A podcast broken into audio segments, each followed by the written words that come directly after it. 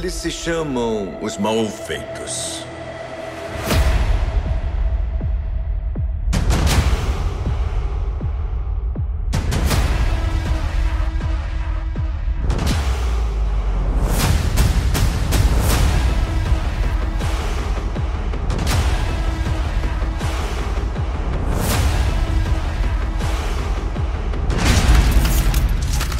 República será reorganizada como o primeiro Império Galáctico.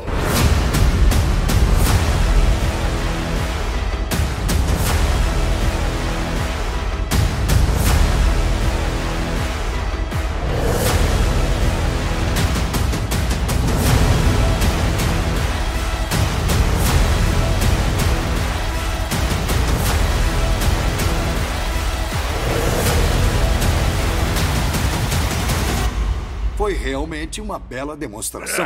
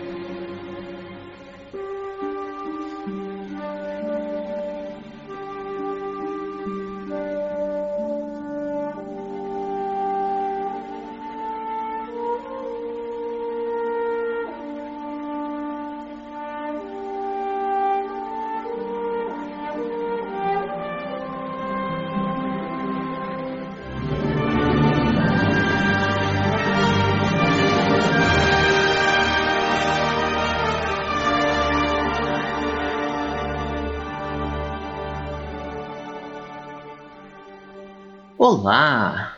Star Wars é mais que cinema, é vida, assim como sangue é vida. Então, não esqueça de fazer sua doação no Hemocentro de sua cidade. A Ordem Jedi, assim como todos os seres sencientes da galáxia, está envolvido nessa campanha. Por isso, não esqueça que a força corre em suas veias. Doe sangue, doe vida. Juntos, somos muito mais fortes. Fala galera, como é que tá essa força aí? Aqui é o Nil, passando para deixar para vocês a seguinte mensagem: a força corre em suas veias. Não deixe de doar. E aí, usuários da força? Aqui quem fala é Web Júnior do site da Sociedade Jedi e do podcast Vozes da Força. O sangue corre em suas veias. Não deixe de doar. Essa é a campanha em que todos nós acreditamos. E que a força esteja com você. Sempre. Ana Lu do Farol aqui. A força corre em suas veias. Não deixe de doar. Hello there, Mandalorianos e Mandalorianas. Aqui quem fala é o Mate do canal do Mando. A força corre em suas veias, então não deixe de doar sangue, pois esse é o caminho. Oi pessoal, aqui é o Felipe Maia, dublador do Paul Dameron, e eu não podia deixar de participar dessa campanha. A força corre em suas veias. Não deixe de doar. Aqui é o Felipe da Rádio Imperial. A força corre nas suas veias. Não deixe de doar. A força A corre em força suas corre em veias. suas Não deixe A força de corre doar. em suas veias. Não deixe de doar. corre em suas A veias. força A força corre em suas veias. Não deixe de doar.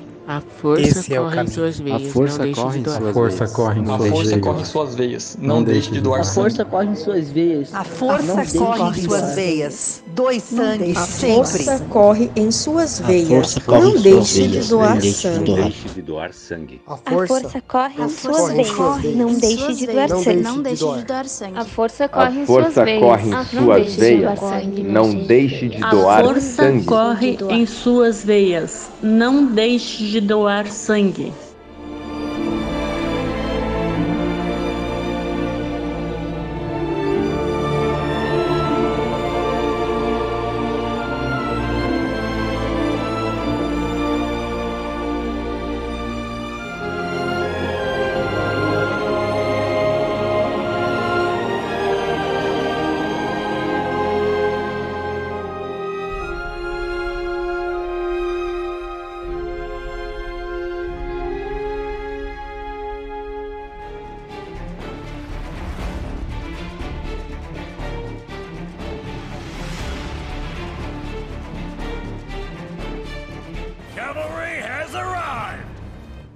Olá, sejam todos bem-vindos a mais um podcast de Force Wars. Eu sou o Mestre Marta e juntamente com o Mestre Buzik falaremos mais sobre The Bad Batch, essa animação incrível. Então, vamos lá! Seja bem-vindo, Mestre Buzik. Saudações, grande Mestre Marta, detentor do conhecimento dos Holocrons da Biblioteca Jedi. Vamos então dar seguimento aos episódios do Bad Batch. Essa animação, como já comentamos anteriormente, uma qualidade de imagem muito boa, a história muito bem montada. Mas antes de iniciarmos os assuntos reais sobre Bad Batch, só queria agradecer aos nossos ouvintes, as pessoas que nos seguem aí por estarem conosco aí em mais um episódio do podcast The Force Wars. E agradecer a todos vocês que têm acessado lá a nossa página podcast The Force Wars, curtido nossas publicações, comentado nas nossas postagens lá da página do Facebook, também no Instagram arroba podcast The Force Wars e se você quer saber um pouquinho mais sobre a gente, quer conhecer o nosso trabalho e quem sabe participar também com a gente aqui, entra lá, curte as publicações, deixa o seu recado lá que vamos respondê-lo com muito prazer. Quem sabe no próximo episódio você não está aqui debatendo com a gente os assuntos de Star Wars. Então, senhoras e senhores, preparem-se. Vamos mais uma vez sair da velocidade da luz e iniciar mais um podcast de Force Wars.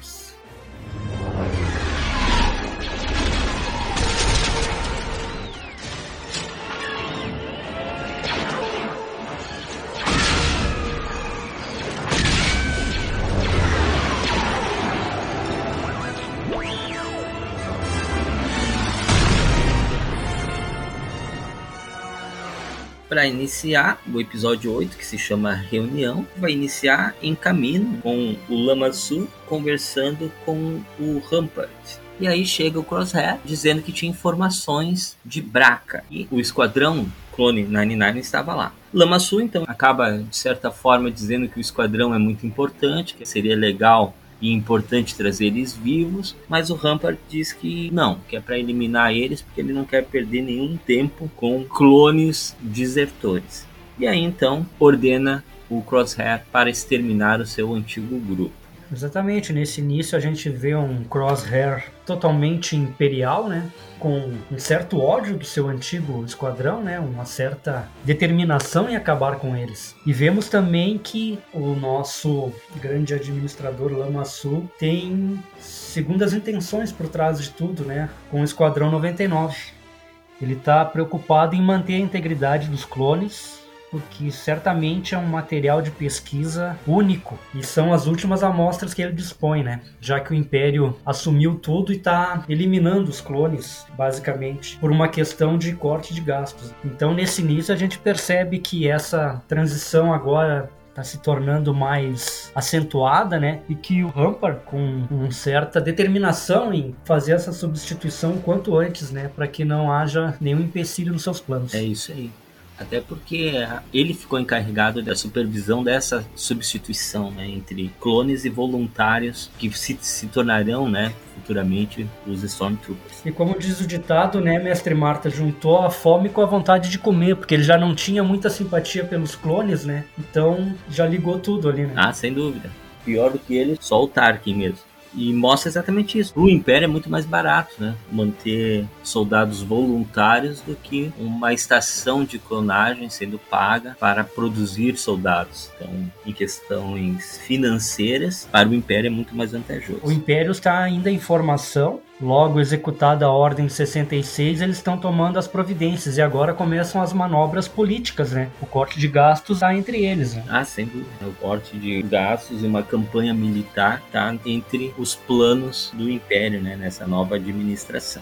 Dando sequência, a cena seguinte, então, já mostra Braca em uma cena do Wrecker ensinando a Ômega a desmanchar esses explosivos térmicos, até porque tem vários explosivos térmicos espalhados lá em Braca. É uma cena até interessante, por causa que o Riker faz uma pegadinha com a Ômega, né, nesse music. Ele pede para ela desinstalar, sem dar o tempo necessário para ela pensar a respeito. E ela faz as coisas precipitadamente e acaba cortando o fio errado. Né? Foi uma cena bem interessante. Ela aprendeu da pior forma, né? Ou tu desarma ou a gente morre, né? Então ela teve que tomar uma decisão ali. E logo a isso ela demonstra uma certa frustração por ter errado e um certo descontentamento por não ter tomado a decisão correta, né? Mas de qualquer forma era uma pegadinha do Rekka, né? Ele até brinca com ela depois, dizendo acho que eu ia botar uma bomba de verdade para te desarmar, né? Mas valeu a lição. E nesse meio tempo a gente vê também os sucateiros de Braca, né? E aqui é interessante chamar atenção para os uniformes, porque é um uniforme bastante conhecido, principalmente para quem jogou o jogo Jedi Fallen Order, né? Que é onde a gente vê Braca pela primeira vez e é onde é ambientada a primeira fase.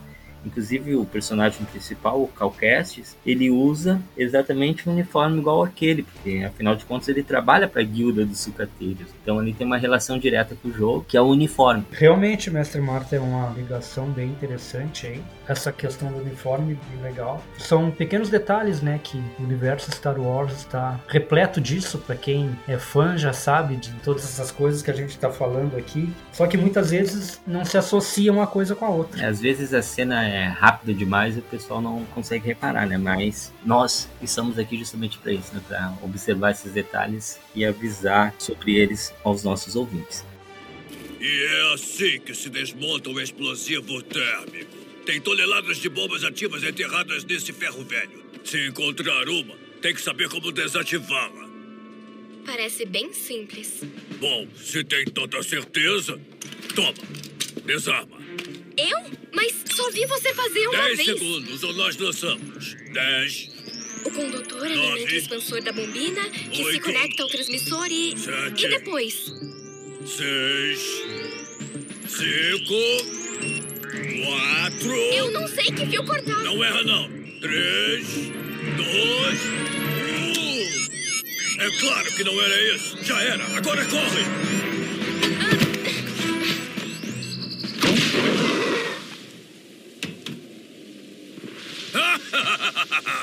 Te peguei. Por que ela não explodiu? Ah, porque é uma bomba de fumaça. E eu ia deixar você treinar com explosivo de verdade. Eu não sou maluco.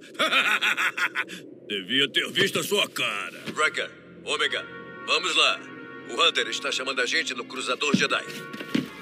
Sendo que o Rampart enviou as tropas do Império comandada pelo Crosshair exterminar o Esquadrão 99 em Braca, então o Lama ele acaba fazendo um plano de contingência, né? comentando com a Nala C sobre a importância de se conseguir os clones com vida, principalmente a Ômega, e que ia mandar um caçador de recompensa. E a Nala C lembra que já tinha alguém trabalhando para eles sobre isso que a gente sabe que é a Fênix Shen, que a gente já viu lá nos episódios passados. Então esse plano de contingência seria para recuperar a Ômega e, se possível, até mesmo o esquadrão, mas a prioridade sempre é a Ômega. E o Crosshair chega lá para exterminar o Bad Batch, né? Chega em Braca, eles observam o Crosshair chegando e tudo mais, e aí se preparam para a sua fuga. Desde o início, o Lamassu já tinha tudo arquitetado, né, para resgatar esse material de pesquisa valioso que é a Ômega, esse clone modelo puro, né, que é um clone não alterado,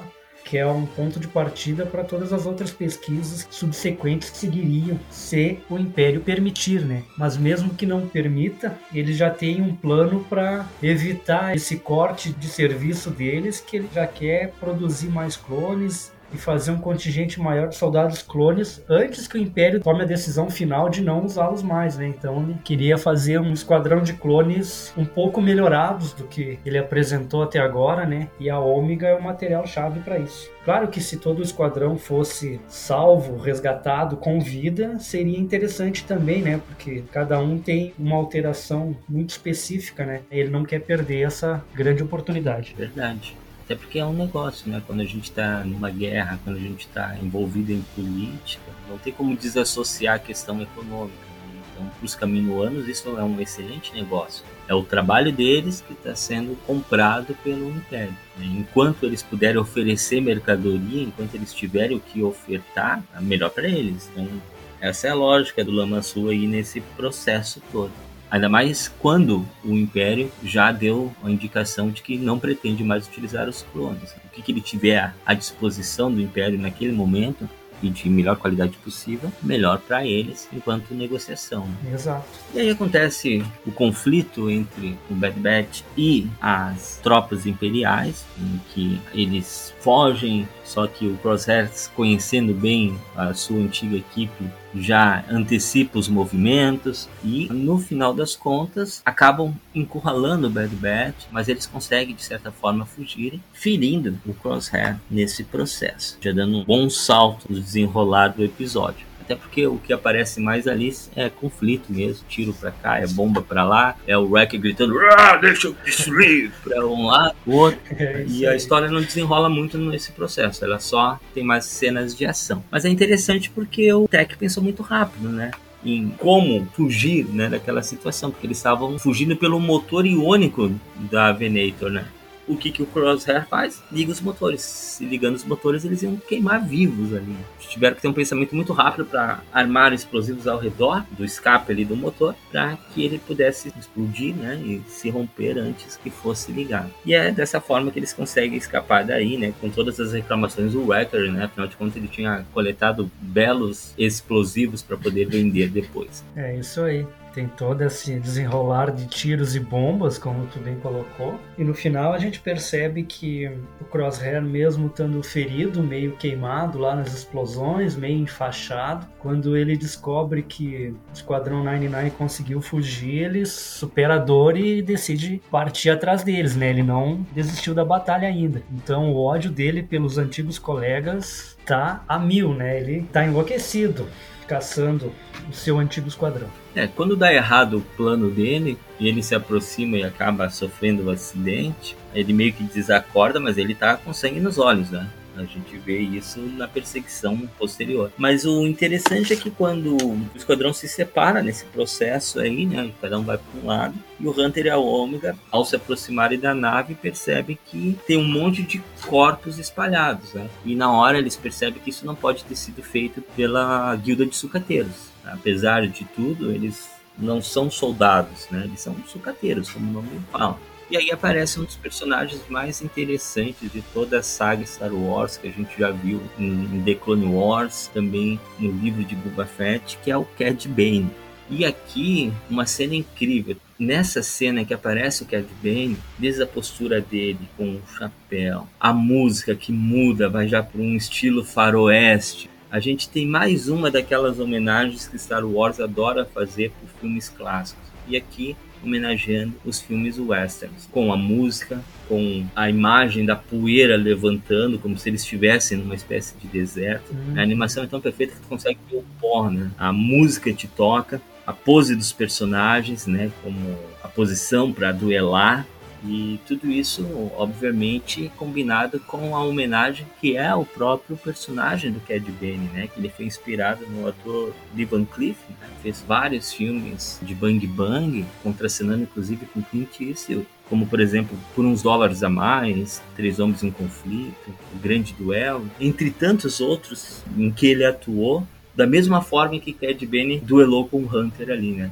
Mesmos trejeitos com a mão, o mesmo olhar, o mesmo palito pendurado na boca, tudo para homenagear o ator e os filmes de faroeste. E essa não é a única homenagem que Star Wars faz nesse episódio. Eu vou comentar daqui a pouquinho, depois que tu comentar essa cena, a outra homenagem que é feita. Olha, tivemos a mesma percepção nesse ponto, porque eu sou um grande fã de filmes de faroeste, bang bang, e o Cad Bane é o típico cowboy do espaço. A postura dele, o jeito que ele atira, o jeito que ele posiciona a mão sobre o coldre da arma, as vestimentas dele, e eu achei muito legal. A animação as imagens são muito boas. Tu consegue realmente ver a poeira levantando, as feições do rosto dele quando ele tá descendo da nave, assim, aquele jeito durão, impiedoso, uma figura imponente, né? E a qualidade de imagem muito boa, o jogo de cores, jogo de luzes, a trilha sonora, tudo muito bem montado. Realmente, Mestre que a animação tá incrível, todos os detalhes, não é à toa que essa animação ela está sendo muito aclamada por todos, né? Tanto crítica quanto público. E as relações que são feitas, as homenagens que estão sendo feitas, não só nessa animação, mas Star Wars costuma fazer isso com bastante intensidade também nas outras obras, em séries e filmes. Mas nesse episódio nós tivemos duas homenagens: a homenagem aos filmes de Faroeste e a Oliver Cliff, mas também nós tivemos uma homenagem ao jogo Star Wars Republic Commando, quando o Hunter acorda e a gente tem aquela visão de dentro do capacete do Hunter, em primeira pessoa, que é a visão do jogo. Né? O jogo a gente joga assim, a gente vê os outros clones atirando, que nem a gente viu o Wrecker lá gritando, né? Eles estão vindo! E começa no tiroteio, assim, a gente vendo tudo da primeira pessoa e o Hunter desorientado, sem saber onde é que tá, mas toda a visão de dentro do capacete dele é uma homenagem ao jogo Star Wars Republic Commando, que, de certa forma, inspirou esse Esquadrão 99. A história do jogo é um esquadrão clone aprimorado, separado, né? Só que eles não são considerados mal feitos, né? como é o Bad Batch. Então, os fãs do jogo, né, e os fãs de Bad Batch, eles até ficam competindo para saber quem ganharia, né, se era o Esquadrão Clone 99 ou se era o Esquadrão do Republic Command, numa disputa entre eles. Dificilmente a gente saberia quem ganharia, né, porque as habilidades são muito próximas. E aí fica mais uma homenagem a mais um elemento, no caso um jogo, da própria franquia Star Wars.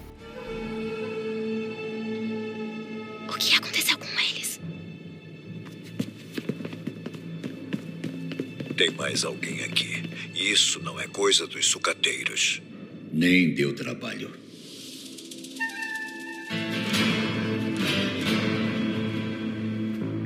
Ômega, fica atrás de mim.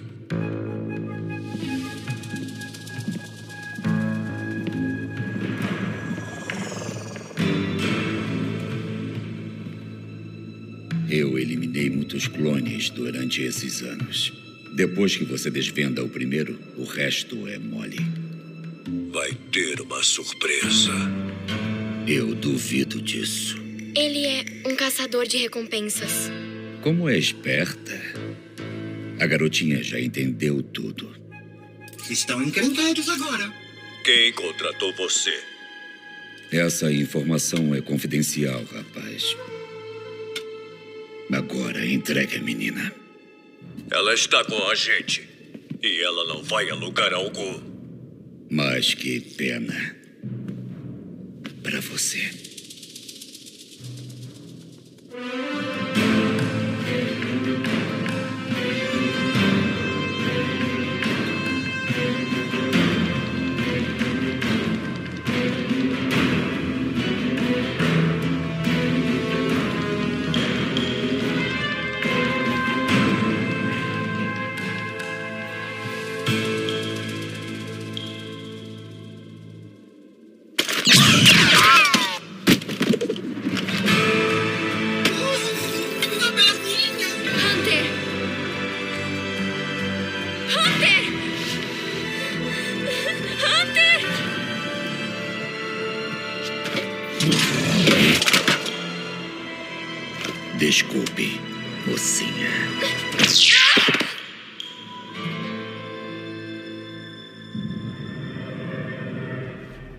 Gente já se dirige pro final do episódio, né? Porque daí o Hunter fica dizendo, ó, ele a levou, ele a levou, os outros perguntando onde que está a Ômega. E aí o episódio termina com ele saindo e o Crosshair, com aquele sangue nos olhos, perseguindo eles. E vai ser dessa forma que vai iniciar o próximo episódio que se chama Recompensa Perdida. O episódio inicia exatamente no mesmo momento que o outro termina. Eles fugindo e o Crosshair atacando eles, perseguindo eles. E o Hunter querendo ir atrás do caçador de recompensas e eles falando: Olha, eu não sei onde que ele tá, a gente não tá conseguindo localizar a nave. A única nave que tá nos nossos radares é a nave do Crosshair. E ele vai nos pegar se a gente não sair daqui logo. Melhor fazer o salto. E é o que eles fazem, né? Logo no início do episódio 9, eles escapam do Crosshair e vão, sem saber ainda o paradeiro da Ômega. Um pouquinho antes da fuga aí que a gente estava falando do episódio 8, o Hunter foi derrubado pelo Cad Bane sem chance de reação, né? Ele não teve a mínima chance, apesar de todo o seu preparo. Cad Bane não deu chance para ele, né? O gatilho mais rápido de toda a galáxia é o Cad Bane. É, isso aí. Derruba a pod com ele.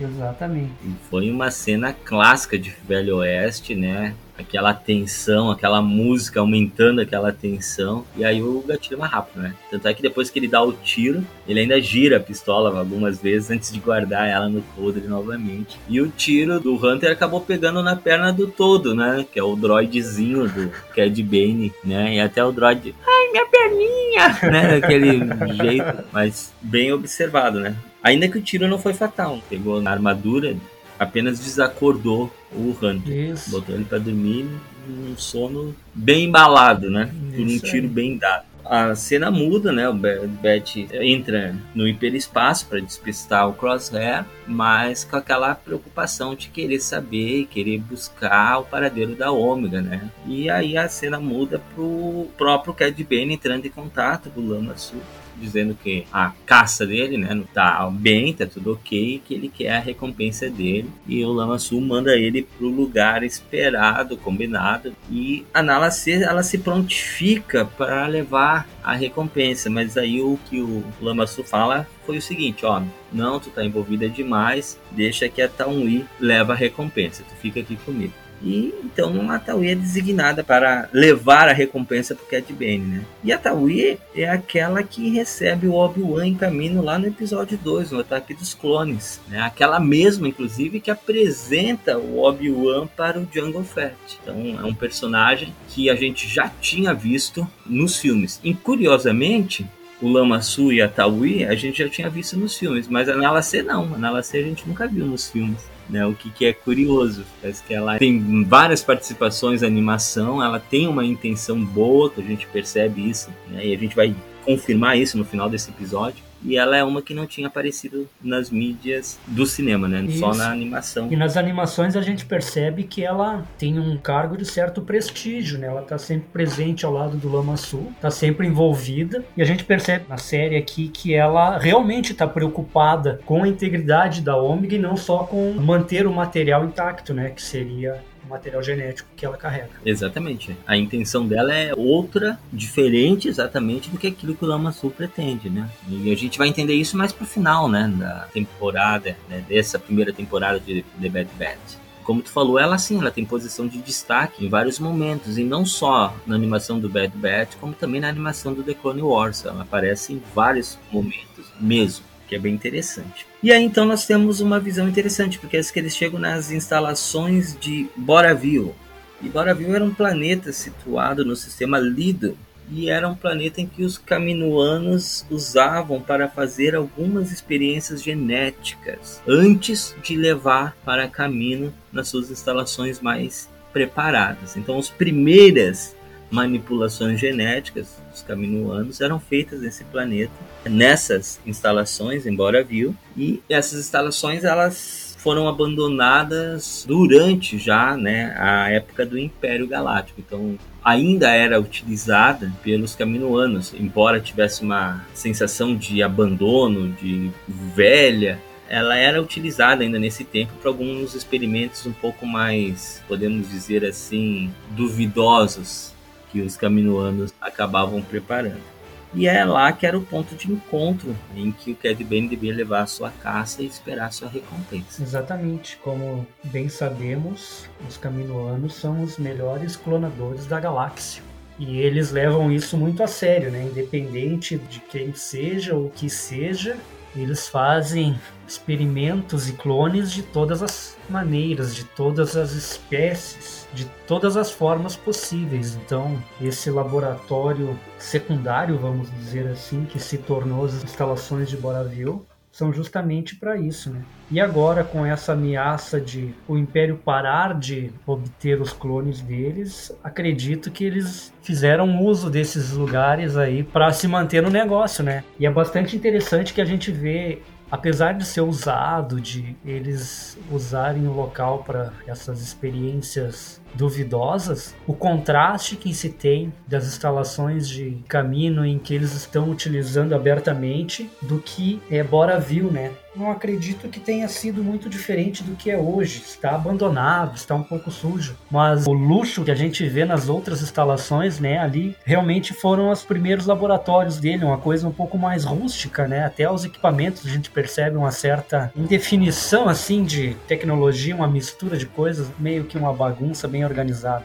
Mas é bastante interessante esse local. É legal por causa que mostra as primeiras instalações, mas que não foram deixadas de lado, né? Elas Isso. continuavam sendo utilizadas de certa forma para outros experimentos. Isso impressiona bastante a Ômega, né? Quando ela olha o que está sendo experimentado naquele ambiente. Mas antes de falar disso, volta a cena para o Esquadrão Bad Bat procurando, né, e tentando saber quem sequestrou a Ômega o Echo ele reconhece, né, Cad Bane. Aí ele comenta que Cad Bane era um caçador de recompensa que estava muito ativo durante as guerras clônicas, inclusive em morte de Jedi. Uhum. Ele era um dos poucos que conseguia encarar de frente um Jedi e também é, que ele esteve envolvido na tentativa de sequestro do chanceler. E aqui é aquela primeira tentativa de sequestro do chanceler, não aquela que a gente vê no episódio 3, A Vingança do Sith com o General Grievous e tal. É,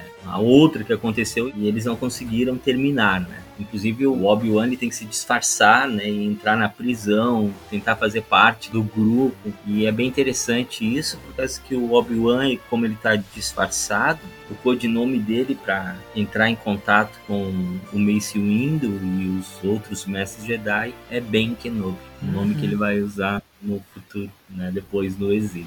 Ele usa o codinome de Ben. Lembrando sempre que esse aí era o apelido carinhoso que a Satine deu para ele, né? A Satine Crazy.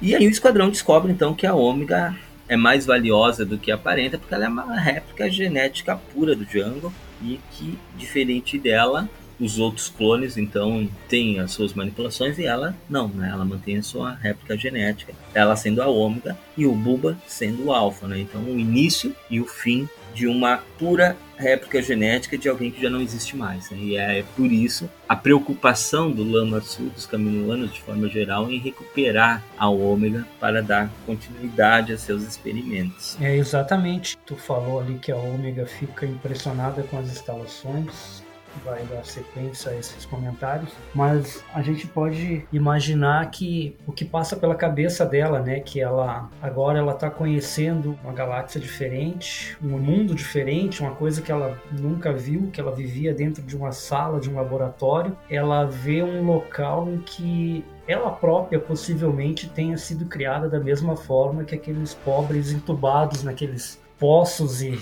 potes e tudo mais lá, né? Então isso é um choque de realidade para ela também, né? Sem dúvida, ela se impressiona, né? Então a Taui aparece lá e é eliminada pela Fênix. Ela aparece para levar a recompensa. A Fênix, num primeiro momento a gente não vê que é ela, mas a gente ouve um barulho de tiro e aí a gente consegue depois ver que é a Fênix que está ali, né? E ela acaba confrontando o Cad então esse primeiro confronto entre Bene e Fennec se dá através de tiros e tudo mais. E aí a Fennec está em desvantagem.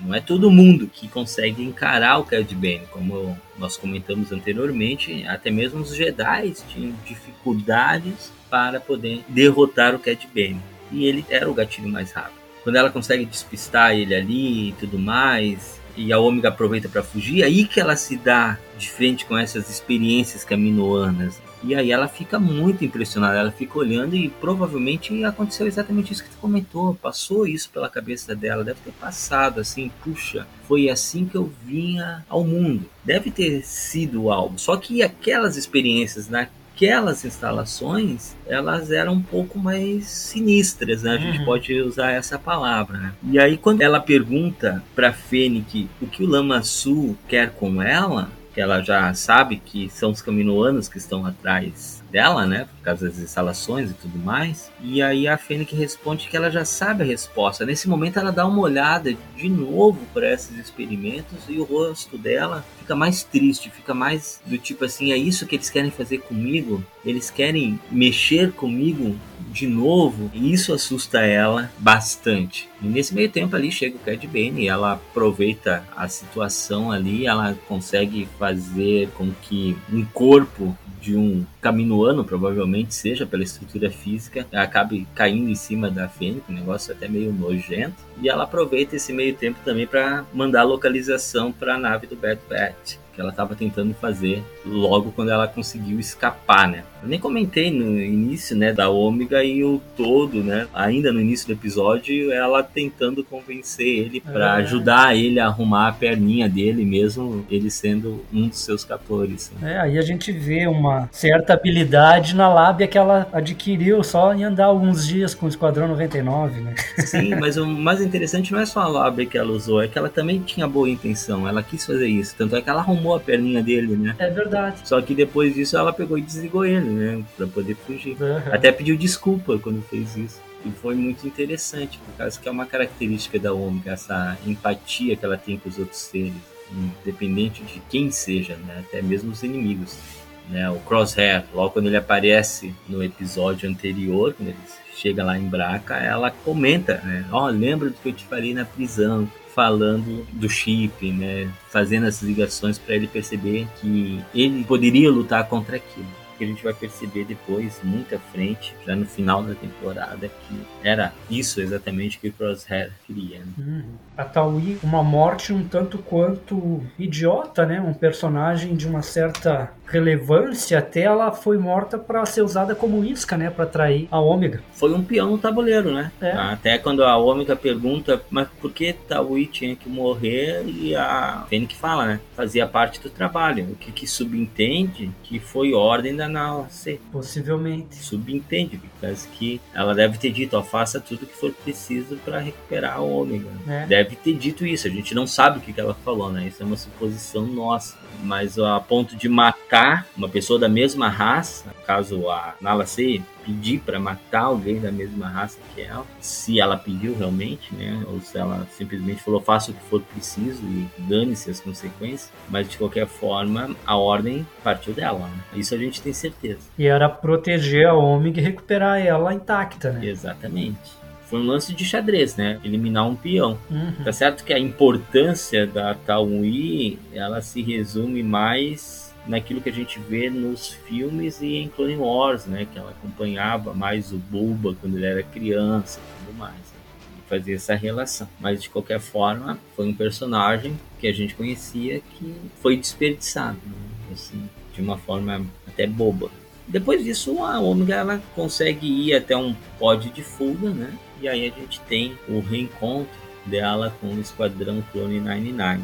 E aí a Ômega também recebe a notícia de que ela é bastante valiosa porque ela é diferente. Embora eles não tenham dito qual era a diferença, fica subentendido que ela soube depois, né? Pela cena final dela sentando ao lado do Hunter e conversando com ela. Mas o que chama mais atenção nesse final não é nem esse reencontro com eles, é justamente a fala da Nala C com a Fênix. Porque é ali que sim a gente descobre que a Nala C é uma aliada da Ômega e quer o bem da Ômega. E por essa razão, talvez, que ela tenha dito, ó, faça o que for preciso, mesmo que tenha que matar a Taui, né? Hum. Quando a Fênix fala que ela se encontrou com o esquadrão, o que, que a Nala C fala? Ah, não, então tá tudo bem. Deixa eles lá, o importante é que eles não cheguem perto do Lama Sul. O importante é que ela não venha pra cá. Então tá tudo bem ela tá com o Esquadrão Clone 99. Não estaria bem ela sendo recuperada por caminho para as intenções do Lama Sul. Justamente, aí a gente percebe que a C estava disposta realmente a proteger a Ômega e que sentiu uma certa satisfação até em saber que ela não foi recuperada pelo Cad Bane e nem mesmo pela Fênix, porque ela acabaria retornando a caminho, né? E o Lama Sul tem intenções um pouco mais comerciais para ela, né? Eu acho que para ele tanto faz viva ou morta, o que importa é o material genético chegar a tempo de ser aproveitado. É bem isso aí que tu comentou. Exatamente. Para ele não importa como ele vai retirar esse material genético. Ele quer ela e a partir dali então ele faz o que precisa ser feito.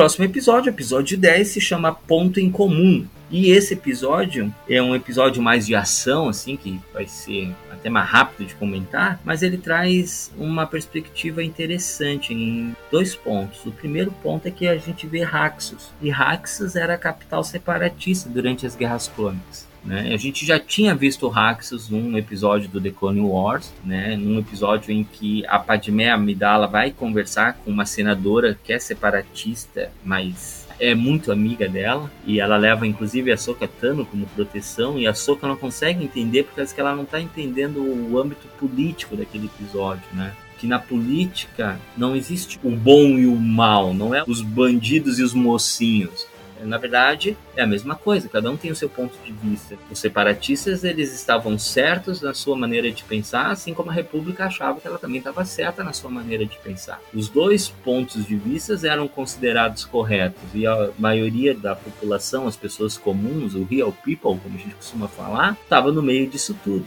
A Soca, como estava no meio da batalha, ela não conseguia ver essa distinção de igualdade, né? Que a guerra, na verdade, acabou impondo uma separação, a segregação entre o certo somos nós e o errado são eles, o que não é necessariamente verdade, né? E esse sentimento ele permanece ali, né? Porque acho que o esquadrão clone 99 ele tem uma certa resistência em aceitar essa missão da CID, né? Justamente porque eles precisam resgatar um senador, que é o Avi Singh, que acabou discursando contra o Império, né? Uhum. Acabou se rebelando, né? Isso, ele se rebelou porque ele percebe que, olha, o que, que adiantou, né? Todas aquelas guerras clonas, a opressão agora tá pior, tá maior, porque tá centrado na mão de um só. Não mudou nada pro povo dele, né? Não melhorou nada. E esse senador, que era separatista na época das guerras clônicas, ele se rebela contra o Império. Né? E aí ele é preso. E aí então a missão do Esquadrão Clone é justamente resgatar o senador Absing, causa dessa rebelião, né, dessa pequena rebelião que ele teve lá. E o mais resistente em resgatar ele é o Echo, porque o Echo ele sofreu mais nas mãos dos separatistas, né? O Echo se tornou o que ele é hoje por causa dos separatistas. Então ele tem uma certa dificuldade em ver os separatistas como iguais, mas na verdade são exatamente isso, eles são iguais iguais no sentido, é toda uma população, é todo um povo. Ele tinha ideologias diferentes durante a guerra, mas nesse exato momento é contra um império que é mais opressor do que aquela república era antes. Porque que a ideia de se libertar da república dos separatistas também tinha as suas verdades, que alguns até perceberam, até mesmo a própria Padmé já pensou e se uhum, questionou se a é república de fato estava certa. Então, são coisas que a gente pode pensar, né? E uma coisa interessante nisso, mestre Marta, é que o esquadrão é contratado pela CID, né, que tem um contratante que contrata ela, que envia o esquadrão 99 para lá para resgatar o senador Avi Singh. Na verdade, o contratante é o próprio senador, né, que deu ordens pro seu droid, se alguma coisa acontecesse para ele, que é um droid prateado, parecido com o C3PO, eu acho que é o GS8, o nome do droid, se não me engano agora. Se eu estiver errado, que alguém nos corrija. Ele mesmo toma uma medida de precaução, né? Porque ele sabia que o Império não ia aceitar o que ele estava prestes a fazer, né? Que era se rebelar contra o Império e se posicionar a favor do seu povo, da sua gente lá. Outra coisa interessante que nós estava comentando agora que a maioria da população não consegue ver essa coisa política que acontece, que todo mundo tem pontos de vistas diferentes, mas na verdade eles estão lutando contra um império opressor, que é mais opressor que a república, ou que os separatistas e que tudo mais, né? E também porque nessa política toda que acontece, tem muita mentira, né? Como a gente sabe, que o grande Dark Sidious estava arquitetando tudo por trás, né? Jogando um contra os outros cada um com as suas próprias necessidades, as suas próprias aspirações, vamos dizer assim, seus próprios desejos, ele acabou usando a política e o Senado e tudo mais para alimentar esses pensamentos e fazer que eles se degladiassem entre eles, né? E aí que foi a grande jogada política que aconteceu foi essa, né? A opinião do outro é errada, apenas a minha opinião é que é certa. Eles são meus inimigos, né? Ele conseguiu fazer isso de uma forma em que os próprios senadores já não concordavam entre eles, né? Não só a população estava perdida na sua política, como o, o próprio político. Aí a gente percebe a grandeza da grande vingança dos Siths Verdade. Isso é muito claro, principalmente na animação do The Clone Wars, porque tem vários episódios que é mostrado de dentro do Senado, né? E os senadores, entre eles mesmos, não concordam entre si em alguns aspectos. Alguns querem ser mais radicais, outros não. E é exatamente essa antagonismo de ponto de vista que coloca assim, ó, não, a minha forma de pensar é a mais coerente, é a mais correta, a tua forma de pensar não é. E isso ele transparece exatamente o que a gente vive hoje no cenário mundial em relação à guerra, por exemplo ou até mesmo a questão política do nosso país, que estamos em época de eleição, a gente consegue perceber muito bem isso, né? Quem apoia A parece que não consegue ver as coisas que o B aponta, e a mesma coisa, né? E aí se o cara não apoia nem A nem B, mas se mostra a favor de B, então quer dizer que é contra A. Há uma complicação ideológica, né, que faz com que vire, na verdade, bate-boca e discussão, né? Que não leva em lugar nenhum. E o Echo estava indo por esse caminho, né? É verdade. Tanto é que quando eles chegaram lá e na hora que ele desce e ele vê que o contratante era um droid, ele fica indignado, né? Porque que os droids tá na antiga capital separatista e vai receber ordens de um droid, ele fala: "Não, a gente não recebe ordens de droid". Até o Wrecker ficou impaciente nesse momento e fala: "Não quero saber". Mostra exatamente esse negócio, né, de ficar muito preso a uma ideologia, um ponto de vista, a uma única verdade, né? No universo Star Wars, a gente pode dizer que cada senador estava preocupado com o seu planeta e esqueceu do bem-estar da galáxia toda, né? Sim, sim, com certeza. É bem isso aí mesmo. A verdade é aquilo que a maioria diz que é. é. Se a maioria aponta para um lado e diz que aquele lado é o certo, aquilo acaba se tornando a verdade. E o resto é o errado.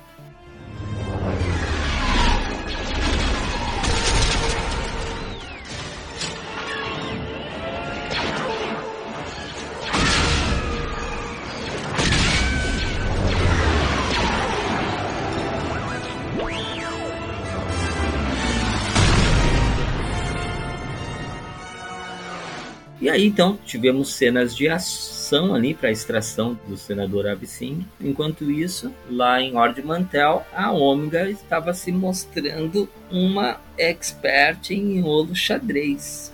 Né? E aqui tem uma outra referência legal para quem é saudosista como eu, porque a Ômega ela acaba se mostrando uma mestra no olo xadrez quando ela vai dar o palpite dela para Cid, você deve ter percebido que o personagem é uma espécie de um réptil forte, com pernas curtas, costas largas, braço bem forte, pescoço comprido. Esse é o personagem, né, do Ouro Xadrez. Mas esse personagem ele é interessante porque ele aparece, o mesmo personagem, a mesma peça de Ouro Xadrez aparece na Falcon no episódio 4, quando o tio enfrenta o R2D2, e também no episódio 9, quando o tio enfrenta o Paul Dameron e o Finn, né, logo no início do episódio 9. Mas o mais interessante para os saudosistas do Super Nintendo como eu, para mim foi a melhor época do videogame, foi a época do Super Nintendo, vai lembrar desse mesmo monstro no jogo Super Star Wars, que é o primeiro daquela trilogia clássica dos jogos do Super Nintendo, 16 bits, como chefe de fase na fase da cantina. É aquele mesmo personagem. Então, esses jogos incríveis do Star Wars de 16 bits, né, sempre trazem vários personagens dos filmes, assim, em fases ou como chefes de fases, né, o que é bem legal mesmo, bem interessante. Bem lembrado, mestre Marto. Muito bem lembrado. Essa pessoal saudosista aí vai gostar. Para quem não conhece o jogo, que por favor se informe lá no senhor YouTube. Tem imagens variadas desse jogo lá ao deleite dos queridos ouvintes. Tem mesmo. Lá, inclusive, tem os gamers né, que jogam esses jogos mais antigos, assim, do início ao fim, né? Porque na época parecia interminável, né? Mas agora com os emuladores tu consegue salvar ele aonde tu quiser. Não precisa ficar anotando o password Word, como antigamente. É. E tem o review lá do Super Star Wars lá, daí vocês vão ver esse monstro na fase da cantina, né? Nessa fase tu podia jogar com o Luke, com o Han ou com o Chewie. Né? Eu gostava de jogar essa fase com o Chewie, inclusive. Fazia mais sentido derrotar esse monstro do Olo Xadrez com o mestre do Olo Xadrez, que era o Chewbacca. tá igualada. Ah, é? Tô morrendo de medo. Leva o tempo que quiser. Dessa aqui você não sai. Hum. Eu não faria isso. Ouviram? Tem uma entendida aqui.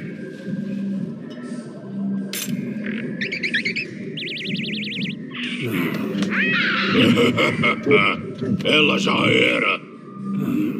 Eu te disse. Então, espertinha. O que é que eu faço agora?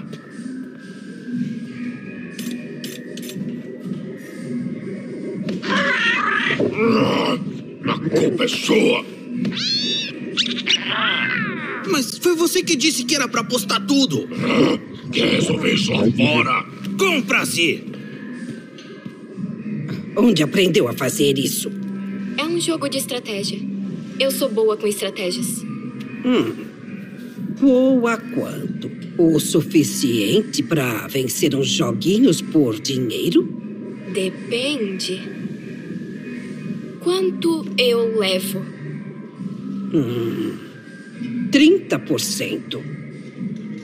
60%.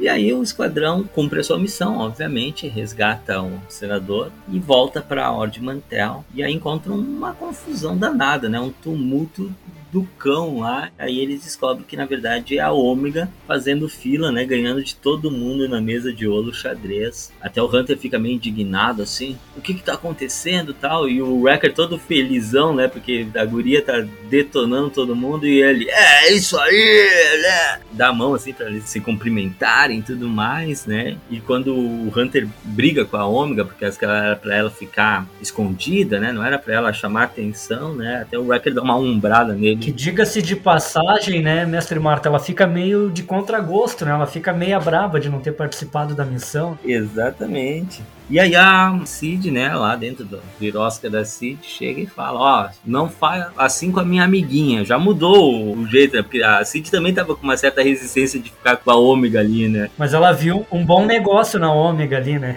Exatamente. A Cid não queria que ela ficasse, nem a Ômega queria ficar, mas no final das contas percebeu ali um bom negócio. E a Ômega foi perspicaz, né? Porque quando ela ofereceu 30%, a Ômega pediu 60% no negócio, né? e com isso ela conseguiu, inclusive, conseguir saldar a dívida de todo o Esquadrão Bad Batch, né? Então, todos aqueles Mantel Mix lá que o Wrecker colocava na conta da Cid finalmente foram pagos. Quase levou o esquadrão à falência em Mantel Mix. e a gente percebe também a Ômega com um raciocínio bastante rápido, né? Quando a Cid oferece para ela um trabalhinho ali, ganhar alguns créditos além do pensamento rápido, ela já pensa numa forma de poder ajudar o esquadrão, né? Mesmo não estando participando das missões. Que no início, pelo excesso de zelo do Hunter, né? ele disse que ela não iria, porque ia ser uma coisa bastante complicada e algo muito perigoso para ela, né? Mas depois ele acaba se convencendo de que, apesar de ter chamado uma certa atenção lá na birosca da Cid, ela se preocupou com eles e fez coisas sempre pensando em ajudar eles, né, não em prejudicar. Então, no final, ele acaba dando o braço a torcer, agradece a ela, né, reconhece que, apesar de tudo, o esforço dela foi válido, que conseguiu saldar a dívida deles com a Cid, e a partir de agora as coisas começam a ser diferentes daqui para frente. O relacionamento deles já está um relacionamento bem diferente do início, né, de quando a gente viu em que havia aquela certa insegurança deles em ter uma criança, e uma certa estranheza dela, porque era uma coisa totalmente diferente para ela, né? a gente já vê um laço de afeto e todas as ações, tanto de um quanto de outro, são pensando justamente em todos como um grupo, né? Como uma grande família que, por serem todos clones diferentes dos outros, ali eles são todos iguais, né? Todos eles têm as suas diferenças, mas estão numa mesma situação e vivendo os mesmos perigos há vários episódios já. Então, se tornou um laço bastante grande ali. A gente percebe que a Ômega já desde o início era bastante apegada a eles, mas que agora o Hunter, que era o mais resistente quanto a isso, já está bastante apegado a ela também. Criaram um vínculo muito forte um com o outro ali, né? E tanto é que ele convida ela para jogar uma partida, né? E fala se ela ganhar dele, ela nunca mais fica de fora das missões. E pelo jeito ela ganha, porque ela nunca mais ficou de fora das missões. É verdade. Sem mais nada a acrescentar, o que me resta é agradecer ao mestre Buzik pelo companheirismo né, de mais um podcast de Force Wars e a todos vocês, ouvintes, que nos ouviram até aqui neste momento. Muito obrigado a todos. Como sempre, Mestre Marta, é um prazer e uma honra estar em sua companhia aqui nesses episódios do podcast The Force Wars poder trazer para quem está nos ouvindo aí, para quem está nos acompanhando, algumas curiosidades, os nossos pontos de vista, muitas vezes coisas que todo mundo já viu, todo mundo sabe, mas que sempre tem um detalhezinho que passa despercebido de todos nós, né? Então só queria agradecer a todos vocês aí que nos acompanharam até aqui e que não deixem de nos acompanhar lá nas redes sociais, o nosso Instagram, arroba PacCast The Force Wars, nossa página do Facebook, PacCast The Force Wars. Deixa lá seu comentário, o que está achando de tudo até agora, se concorda com tudo que a gente falou até aqui, se tem uma visão diferente aí do pessoal do Esquadrão 99, da Ômega, se está curtindo o nosso trabalho aí, então entra lá, deixa um comentário. Quem sabe no próximo episódio você também não está aqui debatendo com a gente algum assunto de sua preferência, do seu agrado. E vocês que entrarem lá para dar a opinião de vocês, não deixe de dar um likezinho lá pra gente, para dar aquela força também compartilhar os nossos posts. E você, nosso ouvinte que gosta do nosso podcast, você também pode compartilhar esse podcast com outros que ainda não conhecem. A gente fica muito feliz em aumentar a nossa família PacCast Force Wars a partir de vocês também. É isso aí, Mestre Marta. Então, fica o recadinho aí pra galera. Muito obrigado a todos. Mestre Marta, sempre uma honra estar aqui. Vamos voltar à órbita então e até o próximo podcast The Force Wars. Que a força esteja com vocês. Que a força esteja com todos vocês e até o próximo.